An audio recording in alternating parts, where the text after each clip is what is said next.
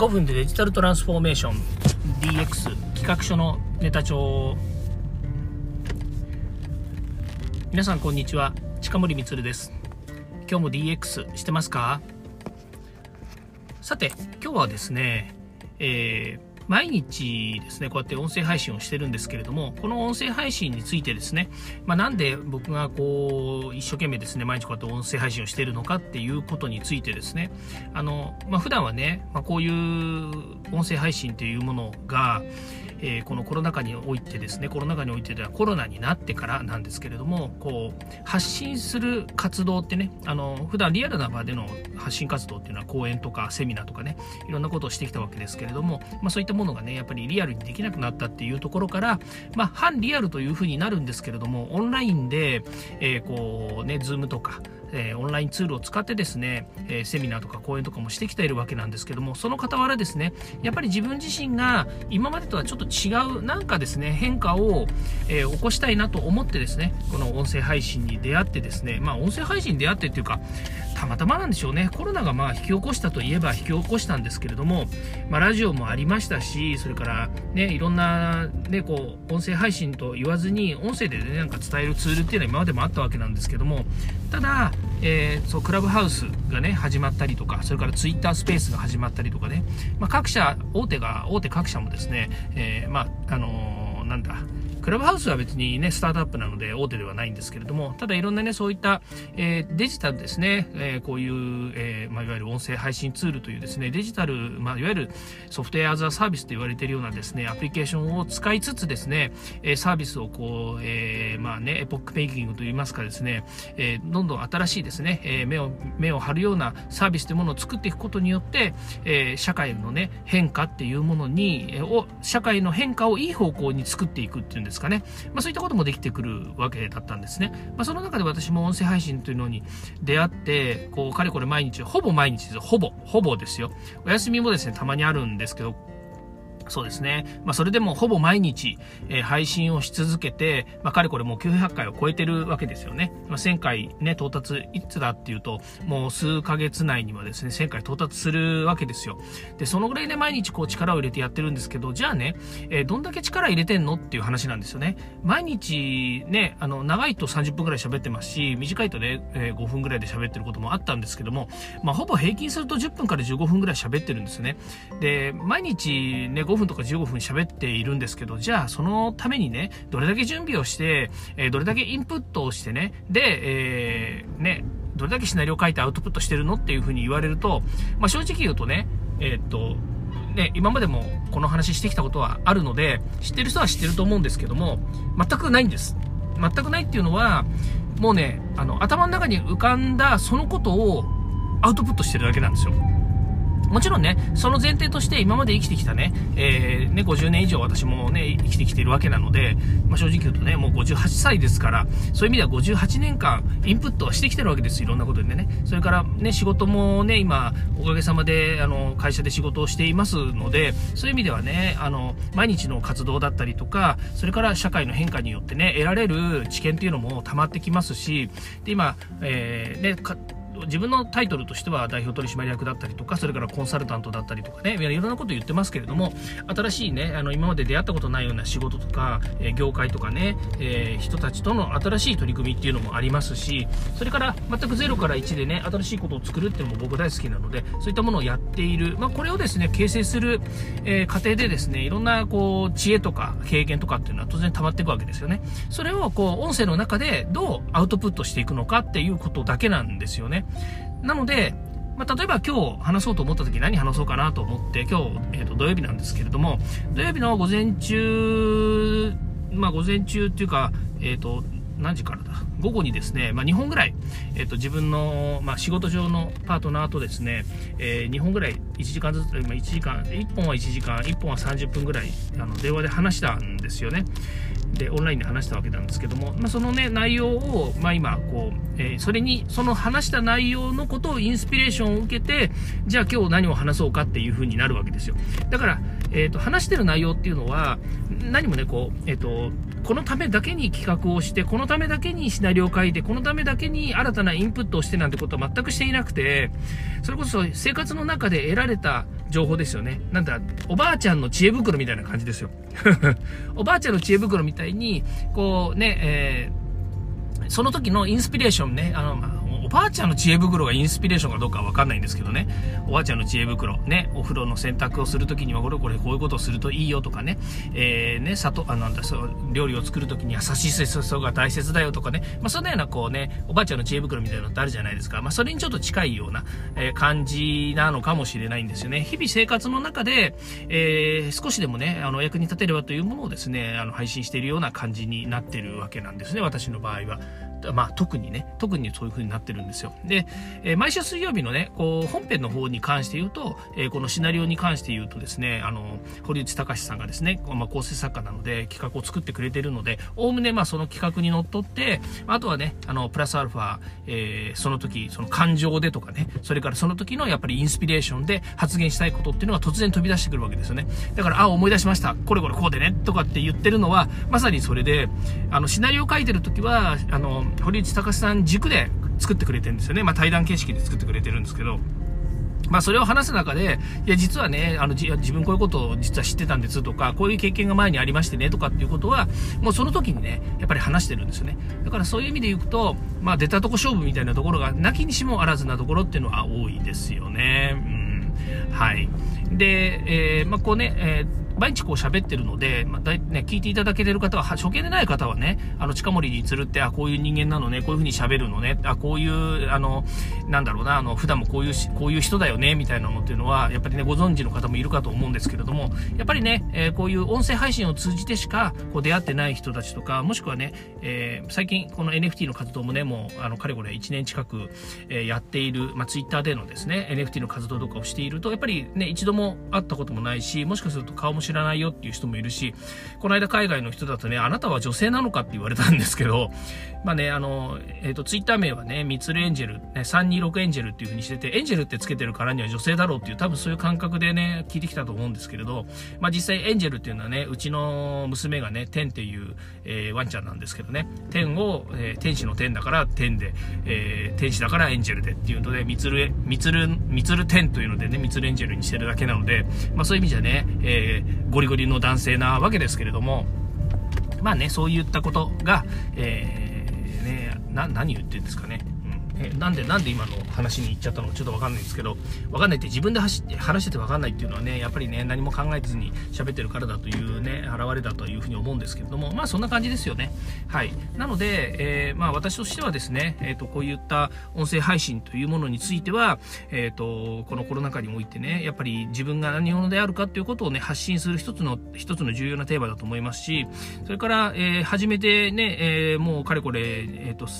2年半ぐらいになるんですけれども、それでもその中で今度、え NFT とかね、Web3 の活動を発信するようになって、ってっていうふうに、まあデジタルをね、基本的に DX の企画書のネタ上っていうのはデジタルの発信なので、デジタル系のことを発信してるわけですよ。まあその前に、あの、ツイッターってね、結構長くて、えっ、ー、と、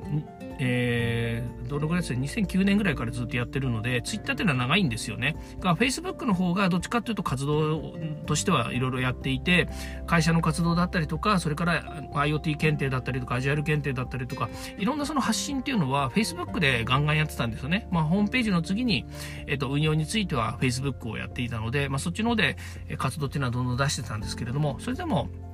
あの個人としてのね、発信っていうのもすごいやっていて、えー、Facebook では結構やってました。ところがコロナになってから、ほとんど Facebook っていうのは、やっぱり発信しなくなったんですね。どっちかというと、あの、Facebook で使ってるのっていうのはもうメッセンジャーのみですね。メッセンジャーだけは、まあ、会社のね、仕組みとして使ってたりとか、お客様とのコミュニケーションで使ってるので、メッセンジャーの方がガンガン使っていて、で、えっ、ー、と、Facebook での発信の場が少なくなっています。っていうのは、やっぱり Facebook っていうのは、通勤時間に使ってたんですよね。通勤に行く、通勤で帰るっていう電車の中の時間で、まあ、ある種暇つぶしとは言わないんですけど、アウトプット、インプットがそこでできてたんですよね。まずニュースをね、インプットして、で、ニュースを外にシェアするとかっていうことでアウトプットするみたいなところをね、あの、Facebook は使ってたんですけども、それがね、まあ、できなくなって、まあ、在宅でね、やらなくてよくなっちゃったっていうかね、在宅で Facebook を見る時間がないっていう、な、なんだ、在宅で見る時間がないっていう言い方変ですよね。だからその、えっと、ある意味で言うと、もうパターンが決まってたんですよね。外に出て電車に乗ったら Facebook で情報の出し入れをするっていうのが、もう僕のお決まりのパターンだったわけですよ。うん、だからね、その時間に見てる人たちも多かったですね。やっぱりね、そういうパターンなんですよね。パターンっていうのはパターンだからパターンなんですけど、パターンだから、近森さんよくそんなに毎日たくさん発信したり、えー、できますねっていうふうに言うんだけど、その時はパターンだったんですよ。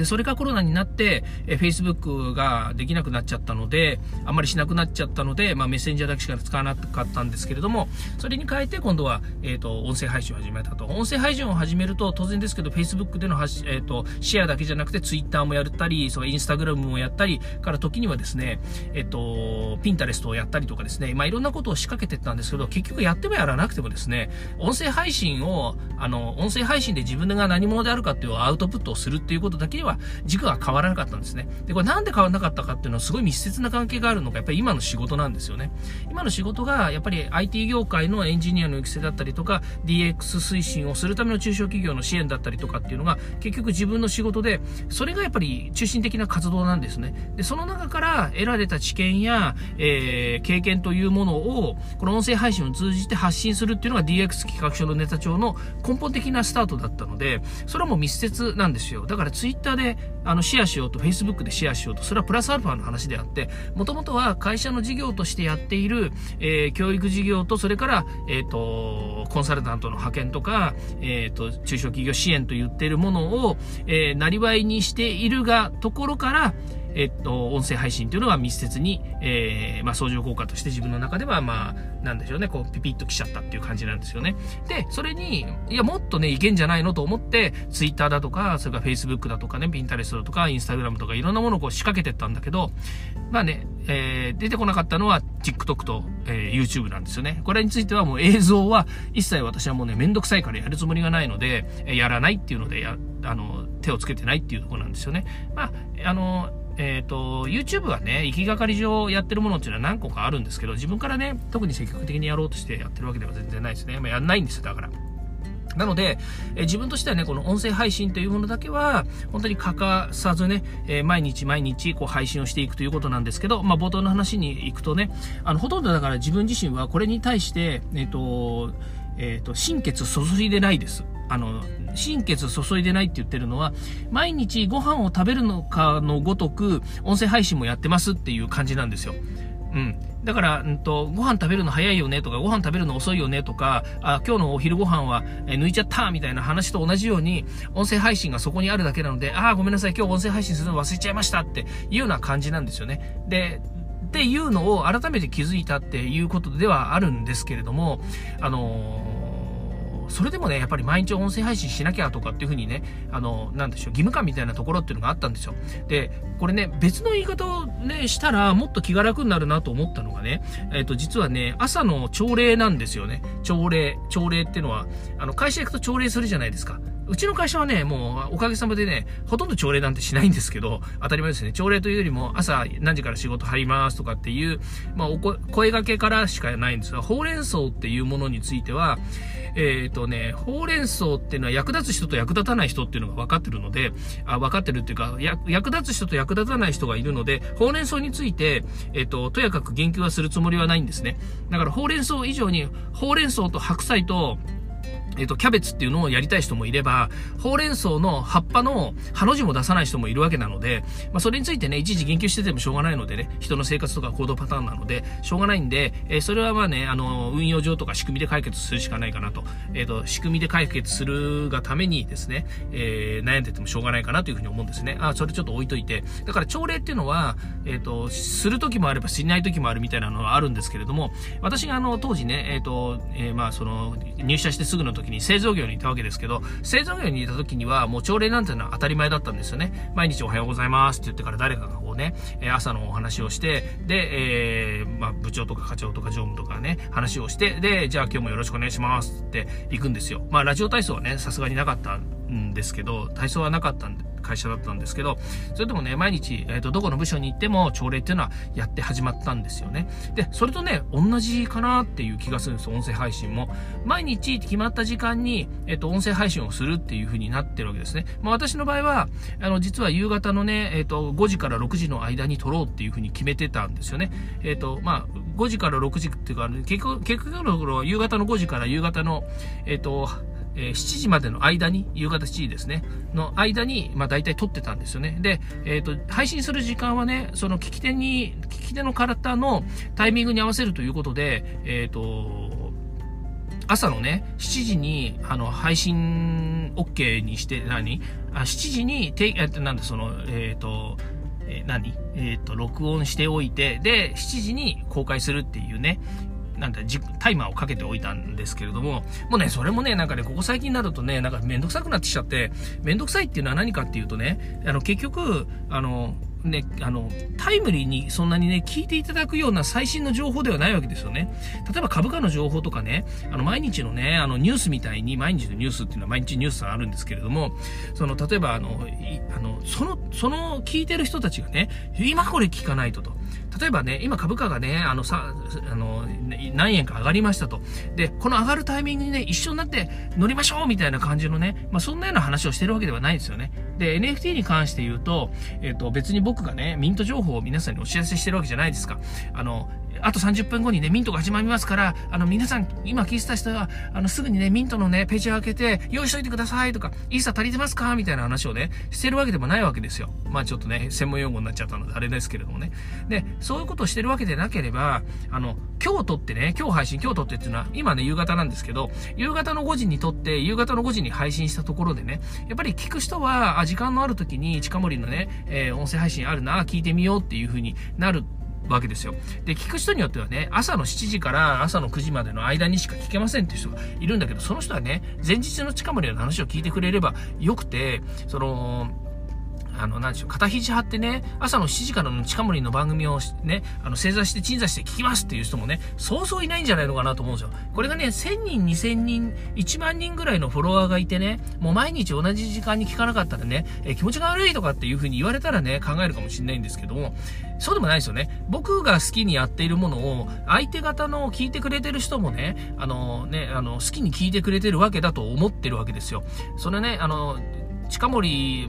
にね、あの、心底、えー、惚れてますみたいなね、もう近森なしでは生きていけませんと。だけど、近森の配信を朝7時じゃないとね、あの、許せませんとかっていうね、まあ、そんなね、あの、強烈なストーカーの方でもいればね、またあの、心を曲げるかもしれないんですけれども、そうじゃなければね、あの、私の好きにやっている音声配信で好きに語っている内容で、えー、聞いてる人たちもね、自由な時に聞いてもらえばいいとかっていう心情でやってるんだったらね、いつ配信してもいいのかなと。それよりも、あの、ストレスなく、負担なく、皆さんにお伝えできる方がいいなというふうに思っていて、それがまあね、今考えていることなんですよね。なので、えー、今年に入ってからね、なんか、あの、意を決してね、まあ去年の暮れぐらいなんですよ。意を決して朝の7時から配信しますとかっつって頑張ってはいましたけれども、あの、少々やっぱり辛いので、えー、皆さんこんにちはに変えたいなというふうに思います。えー、皆さんおはようございますっていうふうに言ってたんですけど、皆さんこんにちはっていうふうにやっぱり変えます。もう朝礼母会用かですね、あのね、あの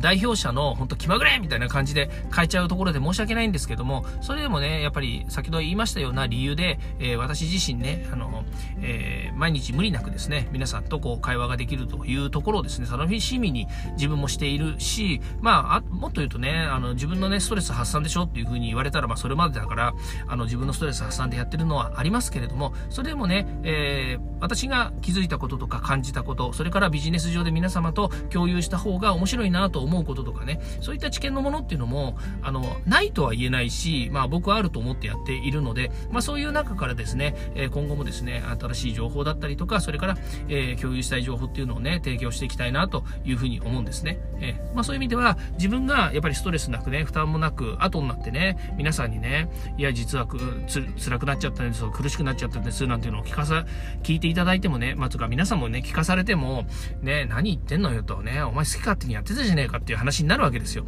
うん、だったらね、えー、やっぱり自分自身、私自身がね、え、それをよく認識して、え、やっていくことが、やっぱり皆さんのね、ストレスなく、皆さんのストレスにも、何言ってんの？皆さんもストレスなく、えー、辛くなることなく、えー、っとね、えー、まあ、音声配信を聞ければいいのかなと。音声配信聞いていただけるのってのは、本当に貴重だと思うんですよね。うん。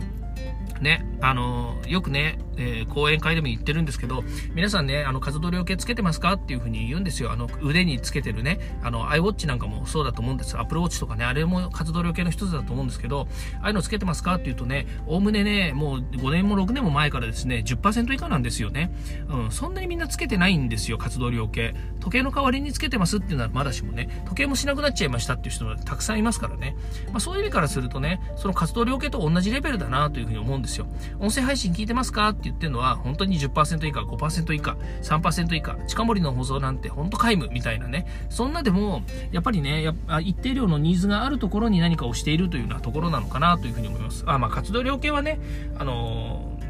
ー、あのまあ、そういう意味ではね、全然ニーズが違うところにあるのかなとは思いますけれども、まあ、それでも音声配信っていうのもね、えー、今の段階ね、今の、えーと、私がやってる音声配信っていうところで言うと、えーね、私の軸でやっぱり発信をしているということなので、まあ、それにお付き合いいただければ助かるしありがたいなというふうに思います。まあ、これがね、あの、だんだんなんかのね、ビジネス上のね、えー、取り組みになって、えー、皆さんのね、あのー、なんでしょうね、日々の生活の糧になっているということになるのであればですね、本当に、まあ、もっと心を入れ替えて別の形で提供していくってこともあると思うんですけども、今現時点においてはですね、本当にもうね、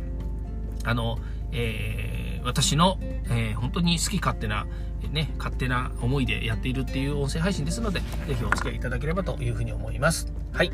えー、ということでね、今日はこれで終わりたいと思います。えー、息子からですね、家にデジカメあるっていう LINE が来たんですけれども、えー、デジカメなんて山ほどあります。ただ、え古いのがいっぱい転がってるので、え画素数が低いですということで貸したいなというふうに思います。今日も聞いていただきましてありがとうございました。ではまた。